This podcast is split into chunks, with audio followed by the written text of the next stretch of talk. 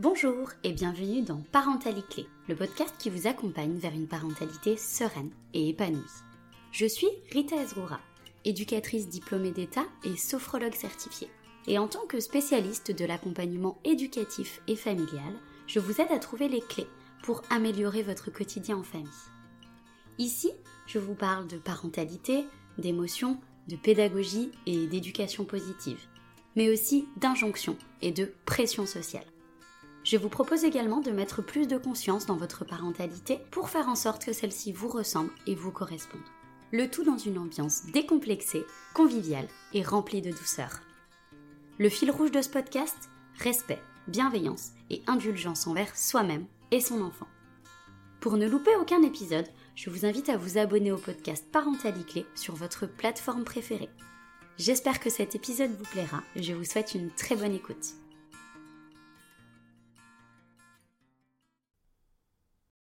Bonjour à toutes et à tous. Aujourd'hui, je suis avec Anne Pios, qui est psychothérapeute dans la région parisienne et qui a gentiment accepté de venir dans Parentalité pour nous parler de l'alimentation intuitive.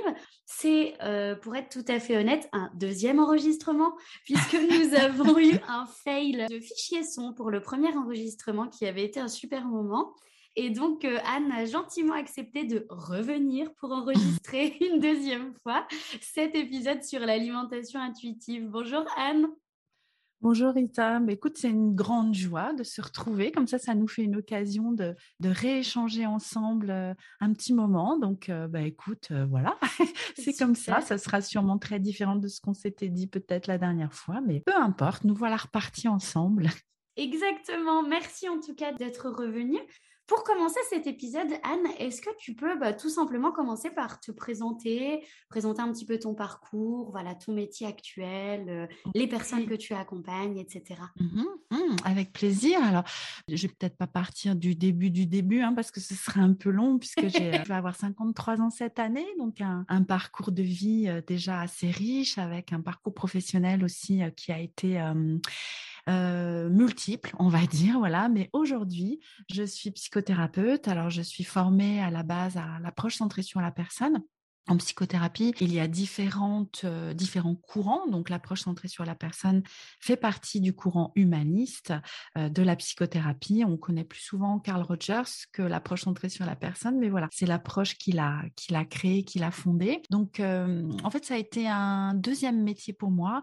Je me suis formée il y a une quinzaine d'années à la psychothérapie et par le biais, au départ, de la relation d'aide auprès de, de parents, plus spécifiquement de maman, puisque j'ai été, avant de me former à la psychothérapie et étant maman moi-même, animatrice dans une association de soutien à l'allaitement et à la parentalité. Et c'est comme ça que j'ai mis les pieds, on va dire, dans la relation d'aide et que j'ai décidé de, de, me former à la psychothérapie. Et au début de, de mon installation en tant que psychothérapeute, j'ai pas mal travaillé avec des enfants et des parents. Je le fais encore un petit peu, mais, de moins en moins. Et puis, au fil du temps, ma pratique a évolué. Je me suis formée à, d'autres approches et en particulier ces dernières années à la thérapie ACT. Et je me suis intéressée de plus en plus spécifiquement à la relation avec l'alimentation, ayant moi-même traversé euh, des troubles, une alimentation troublée. Et je, je me suis fait accompagner moi-même il y a quelques années autour de mes troubles. Et du coup, j'ai eu envie de, de plus spécifiquement me former à cette relation avec l'alimentation. Donc, par le biais de la thérapie ACT, euh, qui est la thérapie d'acceptation et d'engagement, c'est une thérapie qui allie à la fois le travail sur les cognitions, euh, type euh, thérapie comportementale et cognitive, mais aussi l'approche de pleine conscience pour vraiment travailler à un niveau cognitif, mais aussi émotionnel, aussi corporel, enfin voilà, où on va reconnecter. tu sais, typiquement dans ces troubles, on, a cette déconnexion entre mmh. l'esprit et le corps, et on va du coup, voilà, venir, euh, venir travailler à tous ces niveaux-là. Et puis, euh, il y a à peu près un an, je me suis plus particulièrement intéressée à la thérapie d'alimentation intuitive. Et du coup, euh, je, me suis formée. Alors, c'était plus quand même une sensibilisation, mais en tout cas, je me suis plus formée à cette thérapie d'alimentation intuitive à la fin 2021 et début 2022. Et voilà ce qui fait qu'on se voit aujourd'hui, en fait. Donc, je ne sais pas si c'est pas exhaustif cette présentation, mais, mais voilà, donc j'accompagne voilà, depuis un peu plus d'un an des personnes qui vivent une relation troublée avec leur alimentation, voire un trouble du comportement alimentaire, à la fois dans un accompagnement collectif qui s'appelle Indépendance Cannelle ou en individuel aussi, bah, en psychothérapie. Hein. Mmh. J'accompagne bien sûr toujours des personnes en psychothérapie, que ce soit sur cette question-là, cette problématique-là, ou sur d'autres problématiques qui les amènent en, psychothérapie. Et du coup, euh, donc Anne, tu es l'autrice aussi d'un podcast qui s'appelle La pleine conscience du pouvoir. Euh, d'ailleurs, c'est grâce à ce podcast que je t'ai connue parce que du coup, donc moi j'ai ma sœur qui est diététicienne et qui a découvert ton podcast et qui m'a dit Rita, il faut absolument que tu écoutes ce podcast. Il est super. gentil. Merci à ta sœur, hein, vraiment. Et donc, effectivement, j'ai découvert ton podcast. En tout cas, pour moi, ça a été une vraie euh, révélation autour de tout ce qui touchait en fait le rapport à l'alimentation et l'alimentation intuitive. Mmh. Euh, j'ai toujours été intéressée par ça. Et étant quand même très proche de ma sœur, on a beaucoup d'échanges autour de mmh. ça et autour finalement de bah, toutes ces injonctions en fait autour de l'alimentation, etc. Et c'est quelque chose que j'ai beaucoup retrouvé dans ton podcast. Est-ce que tu peux nous en dire un petit peu plus? Oui, bien sûr. Alors, La pleine conscience du pouvoir, c'est donc un podcast que j'ai créé bah, il y a bientôt un an, puisqu'à l'heure où nous enregistrons hein, cet épisode, nous sommes début février. Et donc, le podcast a été créé euh, début mars 2021. Donc, nous allons bientôt fêter les un an. Ça ne revient pas déjà. déjà. Euh, et, donc, oui, pour moi, alors, il y a, il y a deux axes dans ce podcast et qui, qui me, me, tiennent très à cœur. Il y a à la fois des témoignages, il y a des femmes qui viennent témoigner. Alors, pour l'instant, il n'y a eu que des femmes sur le podcast mais peut-être y aura-t-il des, des, hommes dans le futur. Enfin, en tout cas, c'est pas c'est pas fermé pour moi, mais, pour l'instant, voilà, ce sont euh, des femmes qui sont venues témoigner de leur parcours autour de leur relation troublée avec l'alimentation ou leur trouble du comportement alimentaire. Donc, euh, au départ, je voulais même publier que des témoignages. Je m'étais dit, mais vraiment, il y a, y a, un manque à ce niveau-là de, mmh. de, ressources, en fait, pour les personnes qui vivent euh, ces problématiques-là, de, de, pouvoir trouver de l'espoir aussi, de personnes qui viennent témoigner qu'elles s'en sont sorties ou sont en train de travailler dessus et du coup, bah, voir un peu la lumière au bout du tunnel, mmh. tu vois. Donc, euh, entendre des femmes qui, qui viennent euh, témoigner et, et aussi de la façon dont elles s'en sont sorties. Et puis, euh, en en discutant avec la personne qui m'accompagnait à l'époque autour du développement de mon activité, elle me dit, mais Anne, il faut aussi que tu viennes parler de toi, ton travail et de la mmh. façon dont tu accompagnes les personnes et de développer aussi ça.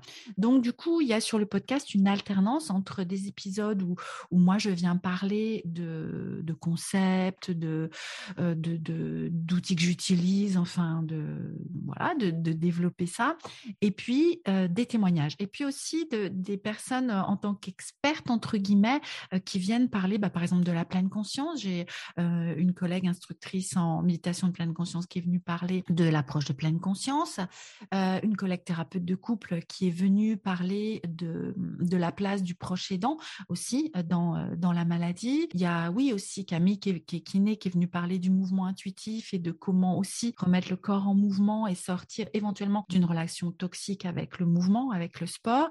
Donc voilà, pourquoi pas euh, venir parler de parentalité à un moment. Enfin, voilà, c'est un petit, un petit clin d'œil que, que je te fais là. Euh, avec grand plaisir. voilà, pour, pour moi, c'est vraiment, c'est vraiment une aventure euh, fantastique. Enfin, je, je, je pense que tu vas partager peut-être ça avec moi, mais le podcast, c'est vraiment un moyen aussi de créer du lien, de créer de la proximité avec les personnes qui nous écoutent. Et j'ai un grand plaisir à travailler sur ce podcast c'était, euh, euh, enfin, je, nous, hein, nous sommes trois personnes à travailler sur le podcast, donc c'est une aventure aussi collective euh, dans ce travail-là. Donc, donc voilà, je suis super contente. Donc c'est un podcast que vous pouvez retrouver sur toutes vos plateformes mais aussi en version audio et écrite sur le blog de mon, de mon site internet, parce que pour moi, c'était vraiment important dans un souci aussi d'inclusivité, qu'il puisse y avoir un accès écrit Mmh. Donc, donc oui, oui, une super, une super aventure, vraiment, vraiment. Chouette. De toute façon, je vous mettrai en description, euh, comme d'habitude, euh, en fait, tous les liens euh, sur lesquels vous allez pouvoir retrouver Anne et son travail. comme ça, vous aurez les bons orthographes, les bons liens, tout ça, tout ça. Et je vous mettrai, entre autres, du coup, son site web, son compte Instagram, le lien vers son podcast également, et puis éventuellement des ressources qu'on abordera dans le podcast. Mmh. Bah, merci beaucoup, avec plaisir, du coup, pour et ben, partager avec vous. Oui, et puis les personnes qui veulent venir discuter avec moi il n'y a aucun souci. Moi, je suis très présente sur Instagram et je réponds avec plaisir à, tous les messages. En tout cas, j'essaye de ne pas, de pas en oublier. C'est pas toujours facile, effectivement. eh bien, chouette. Bon, bah alors, passons au vif du sujet, je dirais.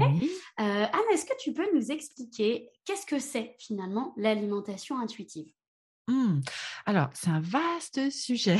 Déjà, j'ai envie de, préciser parce que quand on entend parler d'alimentation intuitive, il y a souvent des raccourcis en fait qui sont faits vis-à-vis de cette approche, comme quoi ce serait quelque chose où bah voilà, je mange ce dont j'ai envie et, mon intuition va me dire ce que je vais manger et, puis voilà, et puis tout ira bien. Et, peut aussi y avoir une vision de bah oui, des gens du coup, ils font n'importe quoi. C'est une, une, approche qui fait qu'on va manger tout et n'importe quoi. Enfin, voilà, peut y avoir beaucoup de clichés en fait sur cette approche euh, qui sont vraiment très éloignés de la réalité. Donc, la première chose que j'ai envie de dire, c'est qu'il s'agit d'une approche thérapeutique. C'est-à-dire que c'est un processus, ce n'est pas un outil qui va vous dire fais ci, fais ça, et puis tout ira bien. Il s'agit vraiment d'une approche thérapeutique qui fait traverser un processus, en fait, mmh. comme toute approche thérapeutique ou psychothérapeutique. Donc, vraiment, voilà, c'est vraiment important de préciser ça. Donc, cette approche, elle, va permettre, hein, si on voit l'objectif principal, mais il va y avoir aussi des, des bénéfices secondaires à ça, mais l'objectif principal, c'est vraiment de retrouver une relation apaisée avec son alimentation, une relation qu'on va qualifier de, de naturelle, normale entre guillemets, hein, vraiment mmh. je, mets beaucoup de guillemets, et intuitive entre guillemets là aussi, avec son alimentation, c'est-à-dire euh, la façon dont nous arrivons à la naissance finalement, puisque un enfant quand il naît, euh, c'est très bien à la base ce qui est bon pour lui au niveau de à la fois des quantités. Euh, par exemple, un nouveau-né, on, ne va pas pouvoir euh, le forcer à manger au-delà de ce dont il a besoin. Hein. On aura beau, euh, même avec un biberon, lui enfourner dans la bouche. ça ne marche bah pas. Non, ça ne marche pas. Donc, quand il, a, il sait très bien quand il a faim, il sait très bien manifester sa faim. et d'ailleurs, peut-être on en parlera un peu plus tard, mais dans des signaux aussi parfois très, très précoces. Donc, mmh. il sait très bien manifester sa faim. Il sait très nous dire quand il n'a plus faim. Et au moment de la diversification, il, sait à la base vers quel aliment se tourner pour répondre à ses besoins nutritionnels, mais aussi ses besoins émotionnels, psychiques, euh, voilà, dans, dans, cette relation avec l'alimentation. Mais ce qui va se passer, c'est que parfois très tôt dans notre existence, euh, ces signaux naturels vont être biaisés, en fait, vont être impactés, euh, mais parfois d'une manière, enfin, je veux dire, totalement fortuite, en fait, pas mmh. forcément exprès, tu vois, mais, mais voilà, ça va venir se détourner. Et donc, notre relation avec notre alimentation, va devenir souvent empreinte de règles, de il faut, il ne faut pas, euh, ce serait bien de faire ci, ce serait bien de pas faire ça, oh là là, ça faut pas trop en manger, ça c'est mauvais.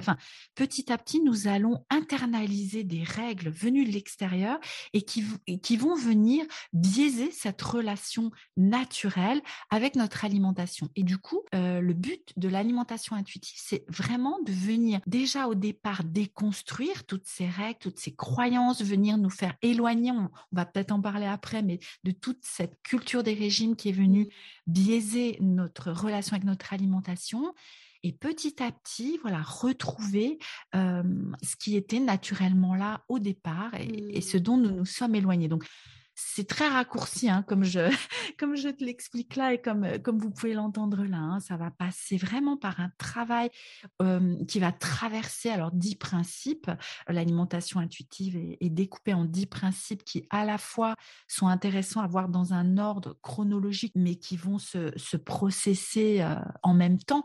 Mmh. voilà, mais du coup, pour arriver à la fin euh, à retrouver cette relation apaisée à la fois à notre alimentation, mais aussi au mouvement, parce qu'on va travailler aussi sur euh, la relation au mouvement, sur la relation au corps aussi, sur la relation à nos émotions, Enfin voilà, il y, a tout ce travail-là qui peut nécessiter aussi du temps. Hein. C'est pas quelque chose qui se fait en claquant des doigts et en quelques semaines, quelques mois. Ça peut aller assez vite pour, pour déjà avancer et faire baisser la charge mentale autour de, de ce brouhaha de la relation et de l'alimentation. Mais voilà, c'est un processus qui, comme tout processus thérapeutique, peut demander du temps et se traverse euh, voilà, au fil des, semaines, des mois et, parfois des années pour certaines personnes. Mmh. Et tu vois, ça me fait penser euh, finalement à ce contraste qu'on peut retrouver euh, bah, finalement avec la diète culture, avec la culture du régime, où il y a ce truc de perdre du poids en trois semaines. Moi, en ce mmh. moment, j'ai des mails spam qui me disent perdez 61 kilos en 60 mmh. jours. Je, non. Je vais disparaître. oui. voilà. Mon Dieu. ouais, ouais, vraiment. En ce moment, c'est depuis hein. Noël, c'est assez catastrophique là-dessus. D'ailleurs, bah, puisqu'on en parle, mmh est-ce que tu peux nous éclairer un petit peu sur justement ce qu'est ce qu'on appelle la diète culture, la culture du régime, et finalement dans quoi elle peut un peu se glisser de façon plus ou moins mmh. insidieuse? Parce qu'effectivement, euh, le mail euh, perdez 61 kilos en 60 jours, on commence à bien voir qu'on est sur de la diète culture euh, bien bien forte et bien bien arnaque, quoi. Mmh. Mais mmh. elle se glisse aussi dans des choses un petit peu plus subtiles, cette culture du régime.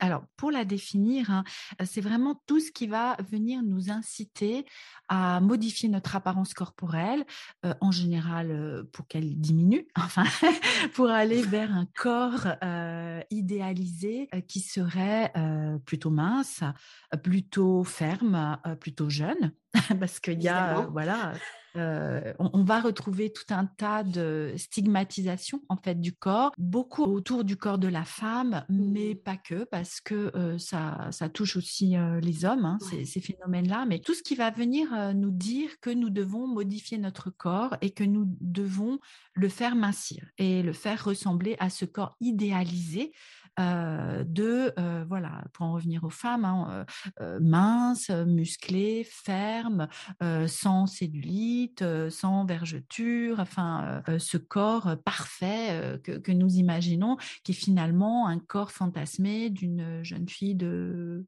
13, 14 ans. C'est ce que j'allais dire, j'allais dire 13 ans. voilà. Mmh. J'allais dire 15 ans, mais c'est même déjà peut-être trop tard. Enfin, enfin bref. Donc, nous allons au, fil de, des mois et des années internaliser tout un tas de règles, c'est ce que je disais tout à l'heure, hein, qui sont dictées par cette culture du régime qui, qui, va venir nous dire quoi faire. Alors, c'est vraiment un phénomène sociétal, en fait. Hein, ce n'est pas juste nous et nous toutes seules ou nos parents, nos éducateurs. non, c'est vraiment toute la société qui va s'appuyer sur cette culture du régime pour venir nous dire quoi faire. Donc, les médias, mais même le milieu médical, enfin, tout et tout le monde, en fait. Et ça, ça va s'appuyer sur un, phénomène qui, est celui de la grossophobie, en mmh. fait, qui est le, rejet des personnes grosses et le rejet de la grosseur et des corps gros, et que là aussi, nous avons internalisé depuis notre mmh. plus jeune âge, hein, finalement, puisque maintenant, on voit même que va y avoir des réflexions sur des enfants tout petits, en fait, mmh. qui, vont être déjà stigmatisés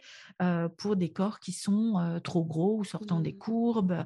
voilà, donc la grossophobie, si on regarde le, dictionnaire, hein, c'est la phobie des corps gros, c'est la peur des corps gros. Alors, parfois, les personnes me disent, mais enfin, non, moi, j'ai pas peur, ils ne font pas peur, les gros. Mais, mais c'est vraiment la, peur de devenir gros, la mmh, peur de, et le rejet, en fait, des mmh. personnes grosses et la stigmatisation des personnes grosses. Donc, voilà, j'en parle là d'une manière très brève et, et, je ne me considère pas non plus comme spécialiste de ces questions-là. Hein. Il, y a, il, y a, mmh. vraiment des, des mouvements qui, qui vont développer ça et qui vont parler de ça bien mieux que je ne le fais, mais voilà, j'ai consacré un épisode où je parle de la grossophobie, mais en tout cas de mes prises de conscience à moi, parce qu'il a fallu déjà que je me rende compte que moi-même, j'étais dans cette grossophobie et, prisonnière de toute la culture des régimes mmh. pour travailler dessus, pour la déconstruire. Donc, ce qui peut demander du temps, hein, parce que nous avons tellement internalisé tout ça. Et depuis longtemps. et depuis longtemps. Depuis très longtemps. Depuis toujours, en fait. Depuis toujours. Mmh. Donc, euh, et c'est d'ailleurs hein, le premier principe de, de l'alimentation intuitive, c'est euh, de rejeter la culture des régimes et de mmh. rejeter toute cette euh, culture internalisée, toutes ces pensées internalisées. Et c'est un sacré travail en fait que mmh. que nous avons à faire pour sortir en fait de, de, tout ça et pour nous libérer aussi de toutes ces injonctions là en fait autour du poids et autour de, de la forme de notre corps. Ouais, Parce que tu vois, là, j'y pense en même temps où, où, tu es en train de, définir un peu cette diète culture et puis surtout cette grossophobie intégrée malgré nous. Mmh tu vois, moi, je pense que depuis mes toutes petites, je me dis que être grosse, c'est être en, mauvaise santé. Enfin, plus maintenant, parce que mmh. j'ai fait un travail de déconstruction. Mais au moment où j'ai justement travaillé cette notion de de venir questionner finalement cette grossophobie intériorisée euh, et puis en fait d'autres modèles oppressifs euh, intériorisés, notamment la mmh misogynie intériorisée. Mmh. Euh, et pourtant, je suis profondément féministe et pourtant, je suis profondément inclusive. En tout cas, j'essaye de l'être. et voilà, mmh. j'estimais pas comme ça dans mes valeurs me dire, ben, tu as du sexisme en toi, tu as de la grossophobie en toi. Donc ça demande vraiment de, en fait, de prendre une pelle puis d'aller euh, vraiment tout retourner la terre là, qui a été euh, finalement bien tassée euh, par le temps, mmh. les croyances, les pensées, les injonctions. Mmh, mmh. Et tu vois, moi, je pense que j'ai dû envisager mon premier régime. Franchement, je devais avoir 8 ans à tout péter, quoi. Vraiment, hein. à me dire, oh, je, putain, je commence à être trop grosse par rapport aux autres. du coup, ça va pas, quoi. 8 ans 8 ans. Et pourtant, j'ai eu personne autour de moi qui m'a dit que euh, j'étais pas belle comme ça, que euh, mmh. j'étais grosse, etc. Enfin, non, quoi. Mmh. Non. Et du coup, tu te dis, mais en fait, tu l'intériorises par beaucoup de choses, notamment l'exemplarité euh, des adultes autour de toi mmh qui, de façon très inconsciente, te transmettent cette, cette vision de il faut, pas, faut quand même pas être gros si tu veux être beau ou belle ou, en bonne santé, alors que c'est complètement faux. mais voilà, du coup, ouais, quand je regarde là comme ça, je me dis, ouais, je pense que mes premières pensées autour de ça, ça doit être ouais, autour de 7-8 ans. Mmh. C'est CE1, CE2, quoi. C'est hyper, euh, hyper tôt. Mais oui, mais, mais en fait, dans les témoignages qu'il y a sur le podcast, beaucoup de femmes témoignent de ça, en fait, qu'il y a eu une stigmatisation de leur poids. Alors, en général, c'est via l'extérieur, quand même, des réflexions, ou le milieu médical, tu sais, mmh. revient souvent les fameuses visites médicales à l'école ah, ou sur le carnet de santé. Hein, et moi, je l'ai hein, sur mon carnet de santé. Ça a marqué en gros attention au poids, poids à perdre à 8-10 ans, tu vois. donc, donc voilà, les fameuses courbes, en fait. Alors, mmh. c'est très bien. Hein, de, voilà, il y a une nécessité euh, de surveiller le, le, poil et, la taille aussi des enfants, la croissance en fait des mmh. enfants. Mais c'est ces attentions-là, et puis sans que rien ne soit donné pour euh, soutenir en fait quelque chose à ce moment-là. Mmh. Mmh. C'est juste des alertes comme ça. Donc ça peut être lié à ça, ou ça peut être lié, bah oui, à l'éducation en fait. Euh, souvent les, les, femmes parlent de, de, de, mamans la plupart du temps qui sont très comment dire attentives à leur propre ligne en fait et qui sont très empreintes de de culture des régimes aussi. Donc, qui attention, non, ou alors des familles où le sucre est totalement interdit, par exemple, il n'y a mmh. aucun bonbon, il n'y a, il y a aucun euh, gâteau. Alors, mais pourquoi pas hein, C'est des choix, euh, voilà, qui sont familiaux et qui sont respectables. Sauf que si c'est diabolisé jusqu'à à l'extérieur, bah, qu'est-ce qu'il va faire l'enfant? Dès mmh. qu'il va un goûter d'anniversaire Il va se précipiter sur les bonbons. Il va et puis et puis il y a quelque chose qui peut très vite commencer à se biaiser à ce niveau-là en fait et à se détériorer euh, dans la relation à l'alimentation et là particulièrement au sucre. Donc, mmh. euh, donc oui, les, pensées de régime, elles peuvent arriver très tôt dans la vie et être internalisées très tôt. Et puis, il y a aussi ce phénomène, hein, je pense que c'est important d'en parler, mais nous baignons dans, dans des images de corps euh, minces, parfaits, que ce soit à la télé, si on regarde la télé, dans, dans, les magazines, dans les journaux, sur les réseaux sociaux. Et il y a vraiment toute une nécessité de déconstruire ça en s'entourant d'images de plus en plus inclusive en mmh. fait. Moi, je sais que j'ai fait un grand tri dans mes réseaux sociaux pour m'abonner à des comptes de personnes plus grosses, avec des corps plus gros.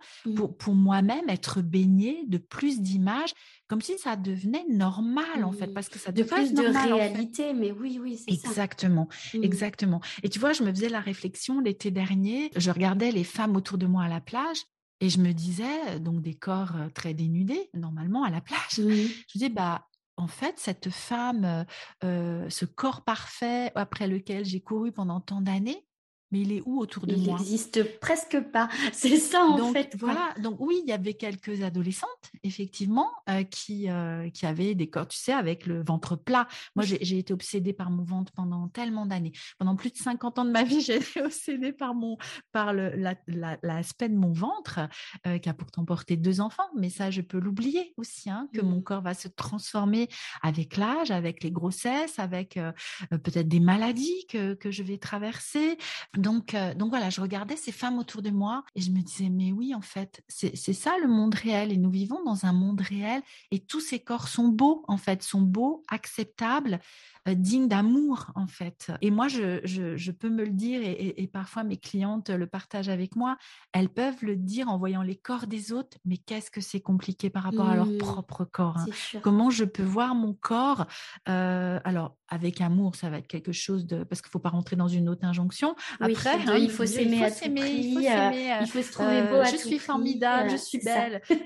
mais, mais comme de, voir vraiment notre corps comme... Euh, euh, j'entendais ça il n'y a pas longtemps et je trouvais ça tellement vrai, comme un véhicule, tu vois, comme le mmh. véhicule de, de tout ce qu'il est capable de faire pour moi et de, de tout ce qu'il me rend comme service au quotidien ou dans des événements comme les grossesses, hein, comme je disais juste avant, des événements exceptionnels ou comme traverser une maladie ou comme, euh, je sais pas, euh, courir un marathon pour les personnes qui, euh, qui veulent courir un marathon ou je sais pas, tu vois, on a, on a déménagé ma, ma fille il y a pas longtemps, bah oui, pouvoir porter des cartons, pouvoir monter mmh. des escaliers, pouvoir, etc., etc. Hein. Donc, donc vraiment, voilà, cette, cette, grossophobie que nous, dont nous souffrons toutes et tous, il faut être réaliste. Et moi, comme, quand je m'en suis rendu compte ah, ça a été un petit peu une claque quand même, parce que je me dis, mais toi, Anne, qui est si tolérante, qui, euh, eh ben, comme tu le disais tout à l'heure, hein, bah oui, moi aussi, j'ai de la grossophobie internalisée. C'est ça. J'ai tout un tas d'ailleurs d'autres choses internalisées, euh, mais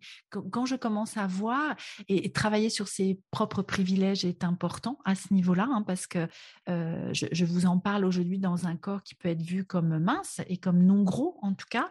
Donc c'est un privilège euh, et c'est important de, de, le reconnaître. Mmh. je suis une femme blanche, ce qui est un privilège et c'est important de le reconnaître. je suis une femme en bonne santé et c'est un privilège et c'est important de le reconnaître. Mmh, bon, je suis une femme au-dessus de 50 ans. Là, ça devient plus un privilège. déjà, tu es une femme, donc. Déjà, voilà. Donc, euh, mais c'est important aussi de travailler sur mes propres biais autour de l'âge. Euh, donc, euh, donc voilà.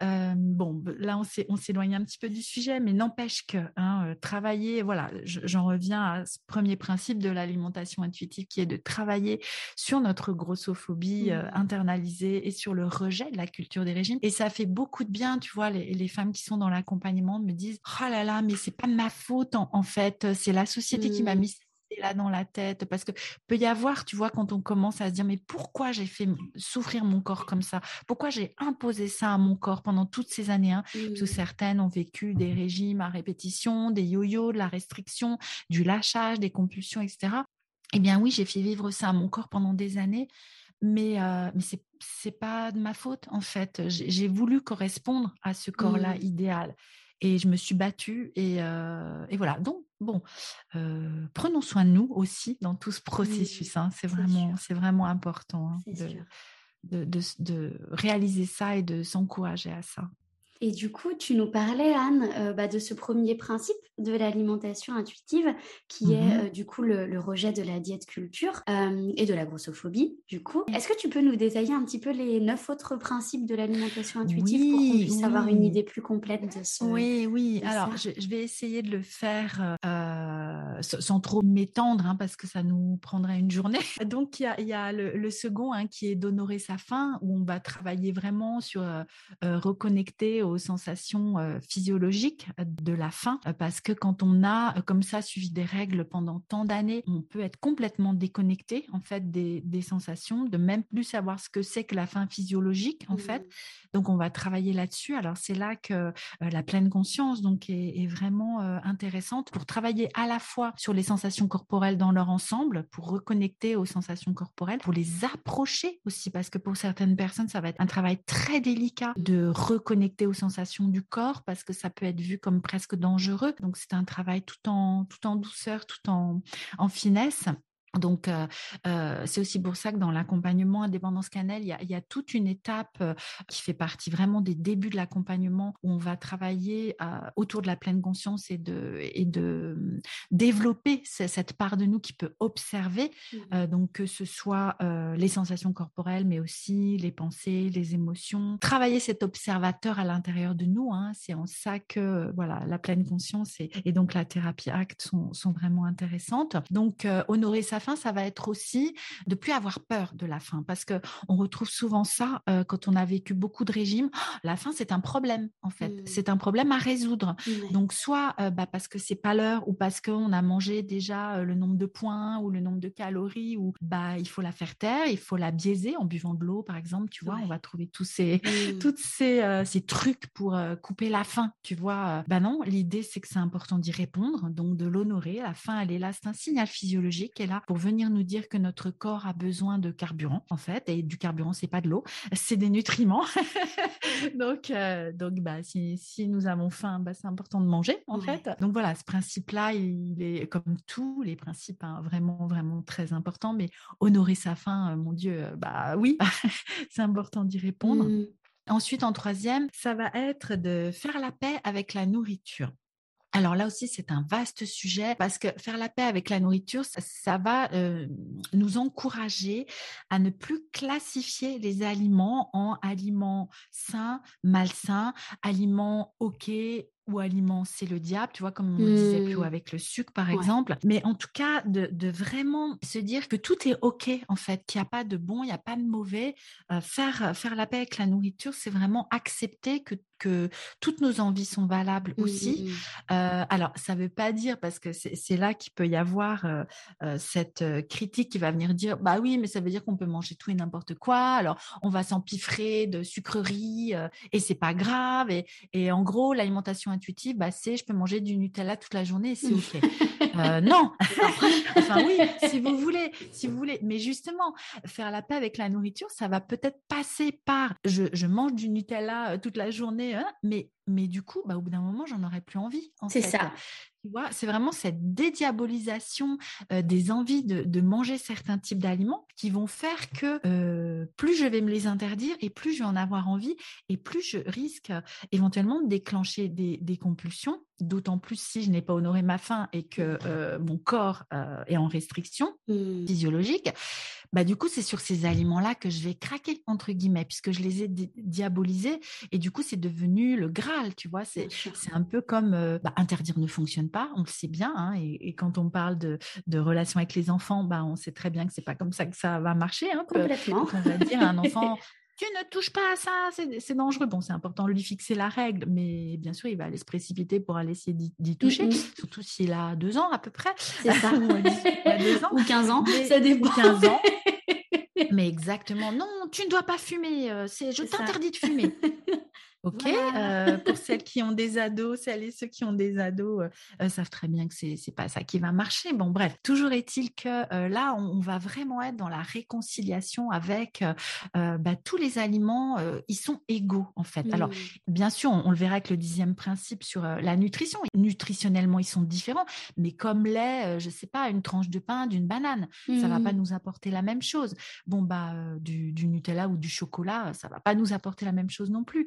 Mais ça peut venir nous nourrir à un autre niveau qui est très important aussi. Donc, donc on, va vraiment être dans faire la paix en fait avec tous les aliments, avec la nourriture en général et remettre tout sur un pied d'égalité.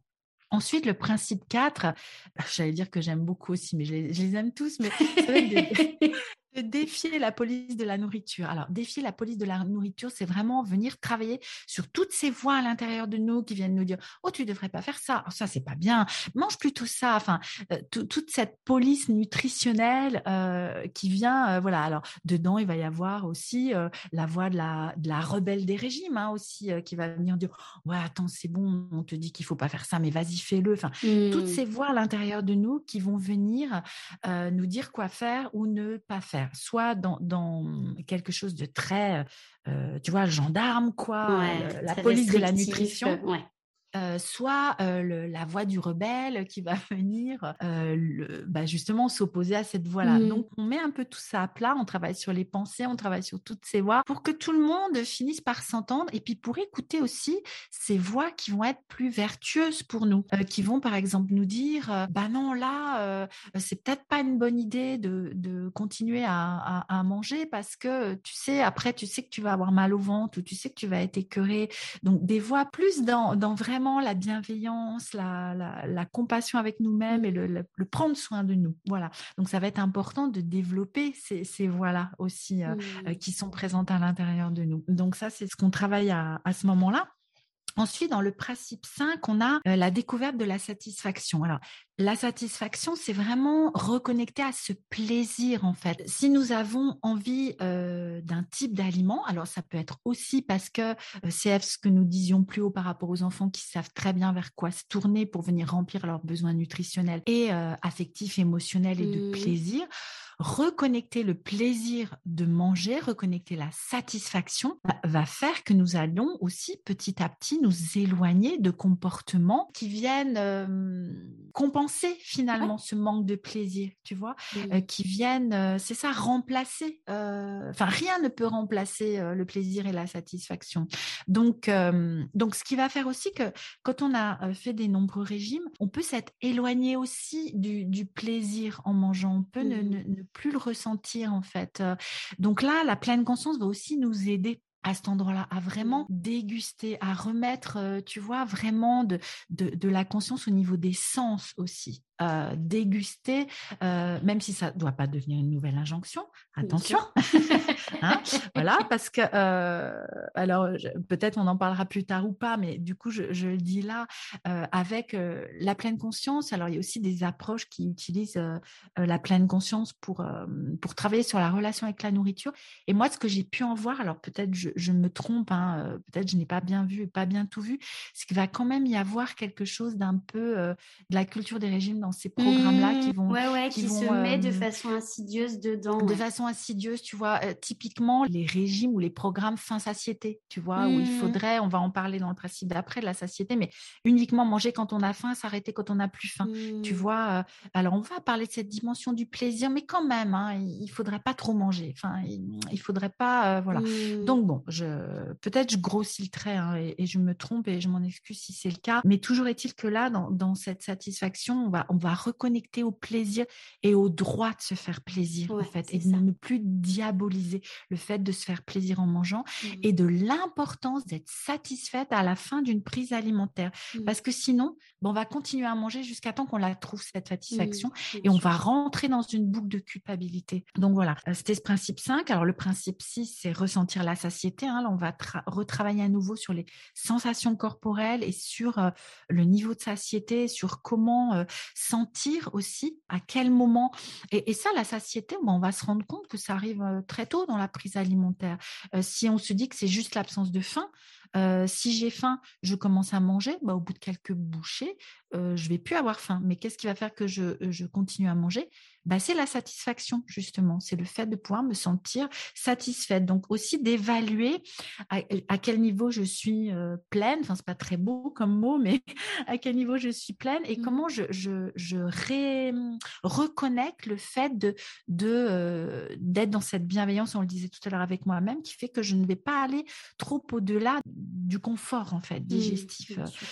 tu vois, et de, dans ces nuances-là, en fait, pour ne pas bah, me rendre malade, en fait, pour ne pas me sentir mal. Alors, ça peut occasionnellement, hein, je sais pas, il y a un repas d'anniversaire où je vais, euh, tu vois, euh, ce week-end, je suis allée dans un restaurant que je connaissais pas et j'aurais pas l'occasion d'y retourner avant mmh, longtemps. Si j'avais juste suivi ma faim, j'aurais mangé juste mon entrée, hein, à la mmh. limite. Hein, j'avais plus faim derrière, mais j'avais vraiment envie de, goûter ce plat, j'avais vraiment envie de goûter ce dessert et, on a partagé un dessert avec mon conjoint parce que vraiment, euh, c'est un dessert que j'adore et que je mange jamais. Et donc oui, ben, j'avais plus faim en fait. Alors c'est vrai que voilà, j'avais trop mangé le, lendemain matin, j'avais pas faim, voilà, mais c'est c'est pas grave, on s'en fiche quoi. puis tu l'as fait en conscience en fait. Exactement. on le dit souvent avec ma sœur, abuser au sens avoir trop mangé et puis ne plus se sentir très bien dans son corps. Donc, abuser, ok, mais abuser en conscience. et du coup, c'est vrai que se dire, en fait, je décide d'aller plus loin que mes sensations corporelles pour tout un tas de raisons. En fait, elles sont légitimes, quelle que soit la, raison qu'on choisit. Mais à partir du moment où on choisit, je crois qu'on est dans quelque chose de sain, en fait. Se dire, ben, mmh. allez, ce soir, j'ai plus faim, mais j'ai quand même envie de terminer ce plat et de reprendre un mmh. dessert derrière parce que ça me fait super Exact, c'est ça. Et, c'est vraiment hein, cette euh, interaction entre la satiété la satisfaction, bah, ça mmh. se joue à ces niveaux-là, en fait. Et qu'un mangeur euh, régulé, un mangeur euh, dit intuitif, eh bien, il, ne va même pas se poser de questions, en fait. Il va faire ça sans se poser de questions, parce que je ne sais pas si j'en ai parlé tout à l'heure dans, dans, les objectifs de, de cette thérapie-là, mais c'est aussi de ne plus se poser dix mille questions euh, sans arrêt sur ce qu'on doit faire et pas faire, et, enlever cette charge mentale, en fait. Un mangeur régulé, je suis sûre que vous en connaissez autour de vous, mais il se pose pas dix mille questions. Mmh. Euh, il a faim, il mange. Euh, il, a envie là de goûter autre chose, même s'il a plus faim. Bah, il le fait. Qu'est-ce qui va se passer? Bah, Il aura faim un peu plus tard, en fait, la fois d'après. Et puis on s'en fiche, c'est pas grave, en fait. Et, il va pouvoir vous dire, bah non, tu vois, la soir, je... par exemple, hein, j'ai vraiment bien mangé ce midi. Là, non, j'ai pas faim pour l'instant, ou juste je vais manger un petit truc. Et, voilà. Et, il va y avoir aussi éventuellement cette anticipation de se dire, ok, j'ai pas très faim ce matin, mais je sais que je vais déjeuner tard aujourd'hui, donc je vais quand même manger un petit truc parce que je sais que, bah, par exemple, à mon travail, j'ai pas la possibilité de manger au moment où j'aurai faim. Bah, je vais manger par anticipation parce que je sais très bien que sinon, je vais avoir des crampes d'estomac au milieu de la matinée, ça va pas être confortable, je vais avoir envie de taper sur mes collègues et du coup, bah, vaut mieux que je mange par anticipation ce matin, même si j'ai pas faim ou pas très faim, quoi. Donc, tu vois, il y a vraiment aussi cette connaissance de soi qui, qui rentre en, ligne de compte à ce moment-là. Mmh. ensuite, alors, le principe 7, ça va être d'intégrer ses émotions avec bienveillance. Donc là, on va vraiment travailler sur la fin dite émotionnelle, en fait, sur les mmh. prises alimentaires émotionnelles. Alors, il s'agit vraiment ici, dans cette approche, de ne pas diaboliser le fait de manger pour des raisons émotionnelles. Parce que l'acte de manger vient répondre à différents besoins, dont celui de nous aider à traverser nos émotions, parce que ça fonctionne en fait. Bah Donc pourquoi s'en priver? Pourquoi s'en priver? Et là aussi, comme tu le disais juste avant, dans la conscience en fait que, euh, ok, là je sais que cet aliment va me réconforter, euh, je me sens pas très bien aujourd'hui, je me sens pas très bien à ce moment-là, c'est ce que je peux mobiliser de, de plus facile ou enfin c'est ce que je peux mobiliser pour m'aider à traverser ce moment difficile. Eh bien, je le fait en, profitant de cet aliment, en ressentant à l'intérieur de moi combien c'est bon en fait de, m'apporter la satisfaction via cet aliment pour traverser ce moment émotionnel difficile. Mmh. Là où on va, on va venir en parler, c'est si ça devient euh, inconscient ou si ça devient la seule, le seul moyen de traverser ces mmh, émotions. Si je ne peux pas diversifier les façons de traverser mes émotions ou que je le fais sans m'en rendre compte ou que je le fais avec culpabilité, là on va venir en discuter et travailler dessus en fait. Mmh. Mais il n'est pas question de diaboliser, euh, comme je peux l'entendre dans, dans, dans certains programmes ou dans certains accompagnements les envies de manger émotionnelles. C'est pas grave de manger pour des raisons émotionnelles, mais l'important c'est vraiment de le faire en, toute bienveillance avec soi-même. On en mmh. revient, on en revient à ça hein, et, en ne rajoutant pas cette deuxième couche de culpabilité qui va faire que ça peut devenir un comportement compulsif. Euh, Bien sûr. Alors, on va pas prendre le temps forcément là hein, de développer le pourquoi du comment des compulsions. Il y a, d'autres raisons à ça, mais euh, ça, peut être ça, hein, par exemple. Donc, euh, donc tout ce travail sur, euh, sur les émotions, il va être super important dans ce principe 7 là. Le principe 8, ça va être de respecter son corps. Donc, c'est vraiment tout ce travail, on le disait un peu avant, hein, mais d'acceptation de, de, mmh. son corps, mais, mais même si c'est difficile d'aller jusque-là, bah de, d'avoir une prise de conscience, comment dire, de voir son corps comme mmh. ce véhicule, comme ce, ce cette, euh, cet objet. C'est pas un objet, mais, tu vois, j'étais en train de penser la même chose. J'étais en train de me dire mmh. voir son corps autrement que comme un objet, un bibelot beau en fait, qui doit être beau, euh, et, et, le voir comme en fait un objet, mais au sens au sens pratique un peu du terme, mais se dire que c'est un véritable véhicule. Et en fait, c'est ce qui permet notre existence ici, quoi. Ben oui. de ça. au lieu d'être beau ou pas, d'ailleurs, on a le droit de le mmh. trouver pas beau. Euh, mais par mmh. contre, euh, euh, je trouve que c'est important de se reconnecter à tout ce qu'il fait pour nous, quoi. Et en fait, on s'en rend même plus compte. Rien que le fait de mmh, pouvoir dormir, manger, se réveiller, marcher, courir, mmh. boire, faire du sport, travailler, réfléchir. Enfin, on n'y mmh, pense même mmh. plus, quoi. Mais oui, mais oui. Et tu vois, respecter son corps, c'est bien sûr, bon, là, on parle d'alimentation, mais ça va bien au-delà. Tu parlais du sommeil, tu vois, respecter ses besoins de sommeil. Euh, de... C'est vrai qu'on est dans une vie actuellement où on va avoir tendance à veiller plus tard parce que soit on mmh. est dans ce productivisme, tu vois, qui fait que maintenant, il faut que je finisse ça ou machin, soit parce que c'est le seul moment le soir où on déconnecte, où on peut faire, euh, tu vois, des activités qui nous permettent de, de se poser, tout ça, parce qu'on a été en apnée toute la journée mais c'est parfois, voire même souvent, au détriment de notre besoin de sommeil. donc, donc voilà, respecter son corps, c'est vraiment, ça inclut tellement d'autres choses. Il y a l'alimentation, c'est de ça dont on parle là, mais il y a tellement d'autres choses. Notre besoin de repos, notre besoin de déconnecter, notre besoin de relationner, euh, tous nos besoins de manière générale. Et dans le, les besoins du corps, il y a en lien avec le principe neuf, le travail sur le mouvement. Donc vraiment, dans la thérapie d'alimentation intuitive, on, va venir travailler sur ressentir le besoin de mouvement. En fait, mmh. là, on va parler de mouvement plutôt que de sport pour ne pas, tu vois, parce que souvent les personnes qui, arrivent jusqu'à moi ou qui souffrent d'une relation troublée avec la nourriture ont pu souffrir d'une relation troublée au sport, en fait, et, mmh, avoir été, tu vois, typiquement à l'école, ça a été une souffrance, les cours de PS. Il y, y, a vraiment du coup quelque chose qui qui, est plus dans, le rejet au niveau du mouvement. Et puis on leur dit tellement manger, bouger, manger, bouger, ah manger, bouger, comme si ce serait la solution à tous les problèmes, en tout mmh. cas pour les personnes qui sont dans un corps gros. Euh, manger, bouger, oui, d'accord, ok. ouais, ouais.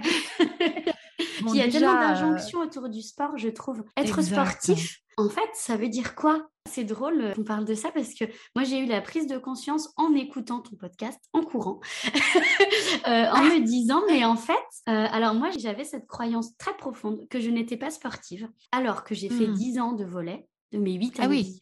Euh, que euh, je dansais euh, trois, quatre fois par semaine. Et du coup, je me disais, ben, t'es pas sportive. Et donc, je m'interdisais de pratiquer du sport comme de la course à pied parce que je m'étais dit que j'étais pas sportive.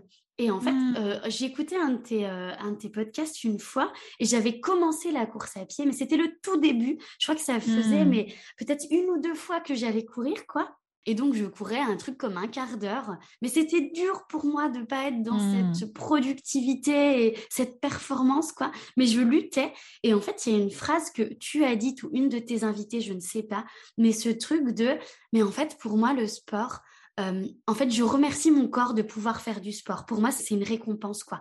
Et je crois que c'était mmh. une de tes invités qui disait parce que j'ai souffert, alors je crois que c'était une pathologie ou enfin bref, je, ne sais plus, mmh. mais en tout cas, elle avait souffert du fait de ne plus pouvoir faire de sport à cause de, de, telle ou telle chose. Et en fait, je me suis dit, mais Rita, oui, c'est une récompense de pouvoir bouger. Quoi. Et il y a eu un mmh. truc qui s'est débloqué. Je me souviens eh que je suis rentrée, j'ai écrit à ma sœur en disant Mais oh là là, Soraya, euh, vraiment, je suis en train de me rendre compte d'un truc de fou. Ah. et du coup, il y a vraiment, ça s'est complètement débloqué. Et tu vois, maintenant, je cours euh, une heure sans problème, mais sans être. Euh, mmh. dans ce truc. Et parfois, je cours que 20 minutes parce que je suis fatiguée. Et c'est comme ça, quoi. Et je me dis, bah, en fait, je peux bouger et je peux être sportive en faisant 10 minutes de sport euh, par jour, on s'en fout en fait. Mmh. Il n'y a pas d'injonction à être sportif ou pas. Non, mais non, complètement. Et, c'est ça, hein, il n'y a, même pas euh, d'injonction à, faire du sport. Mais Ce qui est important, c'est vraiment, et euh, Camille explique très bien dans l'épisode sur, sur le mouvement intuitif qu'on a fait il y a, il y a quelques temps, c'est vraiment d'être dans le mouvement en fait. Mmh. C'est vrai que nous, vivons de plus en plus sédentaires. Hein. Moi-même, je passe une grande partie de ma journée assise et mon corps m'envoie des signaux, en mmh. fait, quand, euh, quand je ne bouge pas assez. Et à partir du moment où on a travaillé sur justement la reconnexion euh, de la tête sur le corps, en fait, on peut ressentir ces besoins du corps de bouger. Donc, ça mmh. peut être en allant euh, faire quelques pas dans l'heure du déjeuner, tu vois. Mmh. Par exemple, je rallonge régulièrement mon trajet. Alors, j'ai la chance de pouvoir venir travailler à pied. J'habite vraiment pas très loin de mon cabinet, mais je rallonge mon trajet pour, tu vois, parce que je sens que quand je commence à avoir mal au lombaire. Ou alors, euh, alors euh, avec la pleine conscience, on travaille aussi sur des mouvements en conscience. Donc, euh, entre deux euh, rendez-vous, eh ben, je prends le temps de, sentir de, quel mouvement mon corps a besoin. Et puis, pour refaire euh, du yoga depuis quelques temps, ben voilà, je reconnecte de plus en plus, tu vois, mmh. aux, besoins qu'ont le mouvement. Mais tu parlais de la danse, ben, je sais pas, une personne qui aime bien danser dans son salon parce qu'elle se met de la musique à fond et puis elle se défoule et tout ça. Et ben voilà, c'est du mouvement. C'est du mouvement. Il y a plein de façons en fait de, bouger notre corps et mmh. finalement de le remercier en fait euh, d'être cette machine euh, de guerre en Complètement. qui nous permet tellement de choses et qui nous, nous donne cette possibilité de bouger, de porter, de, courir, de danser, de mmh. nager, de marcher, de, euh, de faire tout un tas de choses mais dans, dans, le respect, après aussi, hein, nos articulations, de voilà, moi avançant en âge, hein, euh, euh ben, je dois respecter encore plus mes articulations, euh, ma colonne vertébrale, euh, sentir mon dos, tu vois, là, nous sommes assises depuis un moment sans bouger, mmh. ben, je commence à sentir que, tu vois, voilà, je commence à me tortiller un petit peu, tu vois. Eh bien, tout ça, c'est vraiment ce mouvement intuitif, en fait, ressentir, en fait, ce qui va faire du bien à notre corps, ce qui mmh. va être bon pour lui. Et puis enfin, le, principe 10, et c'est pas pour rien qu'il arrive à la fin, en fait, en dixième, qui est euh, d'honorer sa santé avec la nutrition bienveillante. Et où là, on, va réintroduire des, notions. Alors, les notions de nutrition, on les connaît toutes, hein, surtout pour celles qui ont fait des nombreux régimes. Nous savons très bien ce qu'il faudrait manger, pas manger, ce qui etc., etc., les aliments santé, les glucides, les lipides, les protéines, les, les macros, micronutriments, etc., etc. Sauf que là, l'idée, c'est vraiment, encore une fois, de sentir ce qui va être bon pour nous ou pas. Tu vois, je prends souvent cet exemple du pain parce que c'est un grand sujet chez moi, le pain. Ça a été un aliment euh, doudou, un aliment compulsif pendant, depuis petite, en fait. Je me suis rendu compte de ça depuis petite. Et en fait, quand je me l'interdisais, bah forcément, dès que je pouvais en manger, j'en mangeais plein, etc. Et je me suis rendu compte au fil du temps qu'il il pouvait provoquer chez moi des inconforts digestifs si j'en mangeais trop. Et j'ai j'ai mis beaucoup de temps à sentir à quel moment c'était trop ou pas. Et mon corps me venait me le dire, en fait. Et vraiment, cette nutrition bienveillante, ça va être de pouvoir sentir quels aliments nous conviennent ou pas, en quelle quantité euh, ça va être bon pour nous ou pas, qu'est-ce qui nous provoque du confort ou de l'inconfort, faire des tests, des essais-erreurs, pas parce que c'est euh, la diététique avec un D majuscule ou la nutrition, les règles qui viennent nous le dire, mais parce que notre corps nous dit, OK, là, tu as plutôt besoin de ça. Ou, euh, tu vois, je ne sais pas si tu as déjà vécu ça, je ne sais pas, mettons, tu pars euh, dans une région où on mange beaucoup de fromage, on va revenir au fromage. Bah, je sais pas, je pars en Savoie, euh, je vais manger un jour de la raclette, le lendemain une tartiflette, machin et tout, je vais faire le plein, tu vois, et tout je vais arriver chez moi où, il y a un moment du séjour où je vais me dire, oh, je mangerais bien une salade. Enfin, tu vois, il va y avoir mmh. un truc où mon corps en lui-même, et non pas ma tête, hein, attention, je suis pas en train de mmh. dire, oh, si vous avez mangé deux fois de la fondue, il faut, manger des haricots verts. non, mais, mais de moi-même, tu vois, je, vais avoir, euh, oh, je vais me dire, oh non, là, je vais peut-être juste manger une soupe ce soir. Enfin, mmh. tu vois, je vais le sentir en fait, ça mon corps il va venir me le dire. Mmh. Donc vraiment tout ce travail sur la nutrition, il va être euh, de, cette reconnexion aux besoins spécifiques du corps et aux besoins spécifiques à tel moment, de plutôt euh, se tourner vers tel ou tel aliment. Alors l'idéal, tu vois, ça ce serait, mais ça n'existe pas dans la réalité, mais d'avoir euh, chez nous dans notre frigo tout ce qu'il faut, puis au moment où on a faim d'ouvrir le frigo, de dire attends j'ai plutôt envie de quoi là? Ah oui, bon, dans la réalité c'est un petit peu compliqué, donc on a besoin de planifier, d'anticiper, voilà. Mais n'empêche que tu vois, ça peut être euh, de se laisser une certaine souplesse, par exemple, mmh. dans les menus que nous prévoyons, pour nous dire, bah tiens, je prévois tel et tel menu euh, pour, pour ma famille ou pour moi-même. Et puis, bah non, là, je, pense que j'ai plutôt besoin de ça. Ou voilà. Donc, c'est cette souplesse-là qu'on va travailler dans ce dixième principe. Donc, voilà, hein, pour un résumé très rapide et sur, sans doute pas exhaustif du tout hein, de, de ces dix principes qui composent la thérapie d'alimentation intuitive. Eh bien, super. En tout cas, merci Anne pour cet éclairage très, très, très complet, je trouve, autour de, l'alimentation intuitive. Si vous avez envie de creuser sur ce sujet, si c'est un sujet qui vous intéresse, euh, si vous vous questionnez sur votre rapport à l'alimentation ou si vous avez envie euh, voilà, d'amener un petit peu plus de sérénité dans votre rapport à l'alimentation, je vous invite vraiment à aller euh, écouter le podcast d'Anne et puis voilà, aller checker un petit peu dans ses différentes ressources, notamment son compte Instagram et, et son site web que je vous mettrai en description. Il va être du coup le moment pour nous, Anne, de clôturer cet épisode. Dernière question, est-ce que tu aurais des ressources à nous conseiller pour toutes les personnes qui ont envie de se documenter, d'aller un petit peu plus loin sur le sujet de mmh. l'alimentation intuitive? Oui, alors il y a deux livres, moi, que j'affectionne particulièrement. Il y a euh, bien évidemment hein, le, manuel des, créatrices de l'approche qui s'appelle euh, L'alimentation intuitive, donc qui a été euh, écrit par Evelyn Tribol et Elise Reich. Hein, j'en ai pas parlé, mais ce sont deux nutritionnistes américaines qui ont créé l'approche, en fait, parce qu'elles se rendaient compte que prescrire des régimes, ça ne fonctionnait pas, en fait, avec leurs patients. Donc, elles ont petit à petit développé cette thérapie d'alimentation intuitive et donc créé un, manuel. Alors, c'est la quatrième édition qui a été traduite en français il n'y a pas si longtemps que ça, ça fait à peu près un an. Donc, on peut le trouver maintenant en français. Bah, sinon, j'aurais bien eu du mal, n'étant pas ou peu anglophone en tout cas. Euh, euh, voilà, donc on le trouve traduit en français maintenant. Et puis, il y a le livre d'Alicia Sicardi, qui est euh, diététicienne nutritionniste et qui maintenant se consacre à la recherche euh, en nutrition. Et ce livre s'appelle L'alimentation intuitive, le grand livre aux éditions Le Duc. Et c'est vraiment une pépite. Enfin, je, l'aime beaucoup. Il est, euh, les deux hein, sont très simples à lire, très abordables. Propose les deux des exercices aussi à faire, des, pistes de réflexion aussi pour commencer déjà soi, en fait. Puis comme tu le disais, hein, les deux, dans les deux, je crois qu'il y a des questionnaires à remplir aussi pour évaluer un petit peu là où nous en sommes euh, dans notre relation avec l'alimentation. Donc voilà, c'est vraiment deux ouvrages qui, se complètent très bien et qui sont vraiment euh, des bonnes ressources euh, autour de l'alimentation intuitive.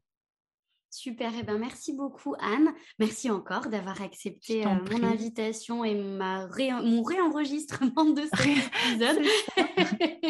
de mon côté, je vous retrouve très bientôt pour un nouvel épisode de Parentalité toujours avec Anne, puisque cette fois nous allons parler de l'alimentation intuitive et de l'intuitivité alimentaire plutôt chez l'enfant, et du coup de comment favoriser cette intuitivité alimentaire chez l'enfant. Donc je vous retrouve très bientôt pour ce prochain épisode de Parentalité N'hésitez pas à soutenir le podcast en mettant une note et un commentaire sur votre plateforme préférée. Vous pouvez également le partager un maximum autour de vous. Si vous souhaitez en savoir un petit peu plus sur moi, je vous invite à consulter mon site web lion-accompagnementfamille.fr. Vous pouvez également me suivre sur les réseaux sociaux Facebook et Instagram sur le compte Rita Ezrura. À très bientôt!